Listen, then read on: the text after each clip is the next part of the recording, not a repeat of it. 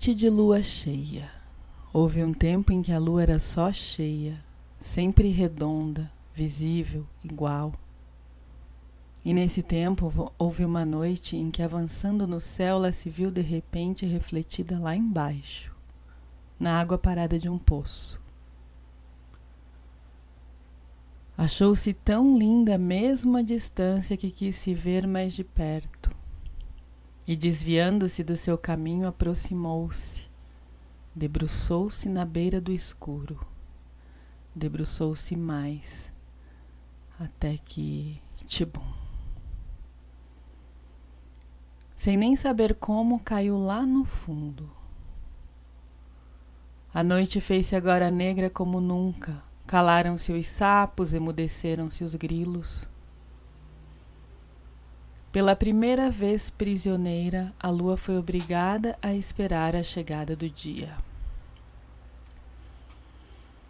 E assim presa entre as paredes limacentas do poço, o pastor a surpreendeu quando chegou na manhã seguinte para dar de beber às suas ovelhas. A princípio não conseguiu acreditar. Olhou para o céu, procurou entre as nuvens só o sol brilhava. Tornou o olhar para baixo, não havia engano possível. Redonda e branca, a lua parecia boiar na água, como uma gema na clara. O que fazer para tirá-la dali? Devagar, cuidando de não a acertar, o pastor baixou o balde. Esperou que afundasse, depois o balançou de leve e começou a puxar a corda.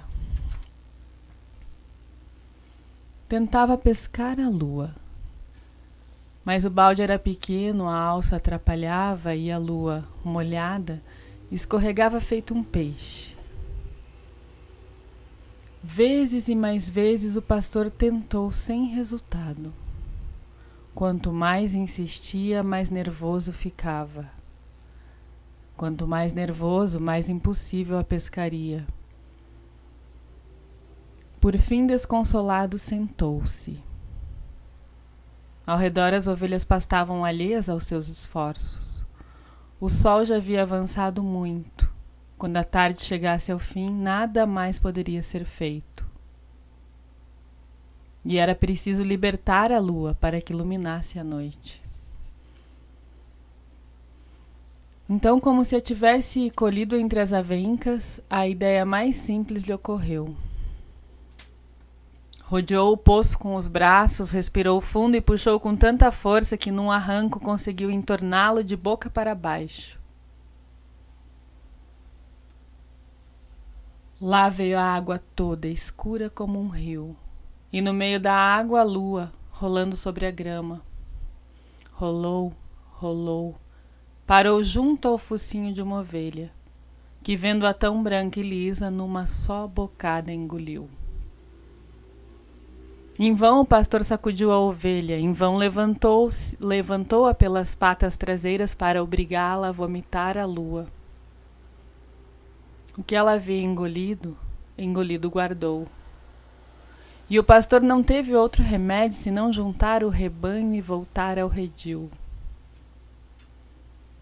Porém, a noite trancada, a porta apagada, o, o lampião apagado, percebeu que o perdil continuava iluminado.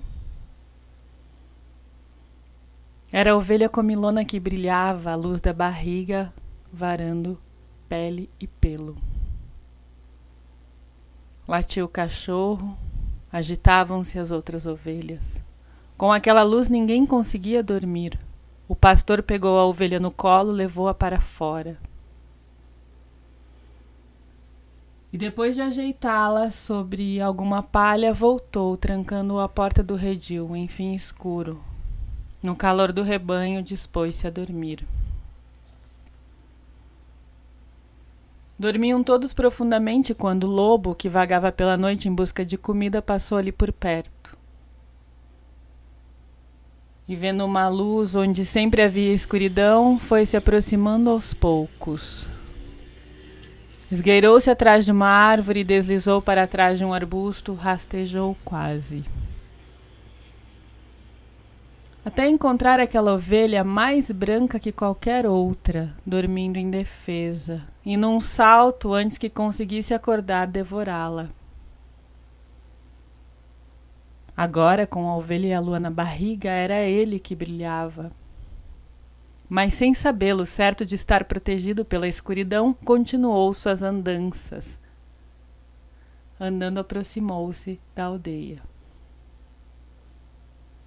Mais do que o uivo, foi a estranha claridade que alertou o caçador. Há tempos vasculhava os bosques atrás daquele assassino de rebanhos, e eis que de repente o tinha ao seu alcance. Levantou o fuzil. Por mais que esgueirasse, o lobo enluarado era um alvo fácil. De nada lhe adiantaram o tronco da árvore e os galhos do arbusto. Bastou um tiro. E lá estava ele estirado, morto. A pele luminosa era troféu bem melhor do que o caçador havia esperado. Mas assim que rasgou a barriga do lobo com o facão, a pele apagou-se. A lua mais uma vez rolou branca sobre a grama. Branca, redonda e úmida. Foi fácil para o caçador confundi-la com um queijo. E antevendo a alegria das quatro filhas que dormiam em casa, guardou-a no bornal. Clareava a manhã quando o caçador depositou a lua nobre à mesa da cozinha. Ferveu o leite, partiu o pão. As meninas, ainda de camisola, esperavam. Então ele pegou o facão e cortou a lua em quatro pedaços, de acordo com o tamanho e a fome de cada uma. A mais velha ganhou o pedaço maior. O outro foi para a segunda, o menor coube a terceira e a caçula, que era ainda tão pequena, ficou apenas com uma fatiazinha estreita. Comeram tudo, não ficou nada nos pratos. E com seus pedaços de lua na barriga por baixo das camisolinhas brancas foram brincar do lado de fora da casa.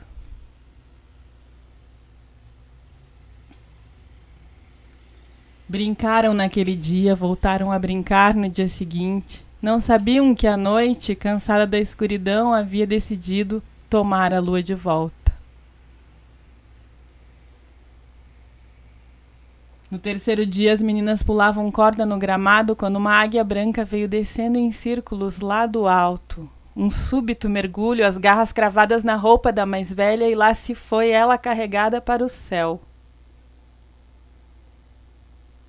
Logo baixou uma cegonha branca e, agitando suas grandes asas, agarrou a segunda com o bico, subindo com ela para o azul.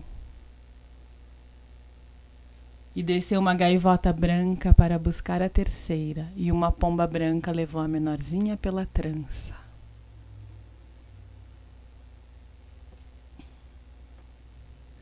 A águia voou, voou, voou. A garça voou, voou, voou. E voou a gaivota e a pomba voou. Até chegaram à grande lona da noite, onde abrindo garras e bicos depositaram as irmãs. Ali elas viviam até hoje, revezando-se para iluminar a escuridão.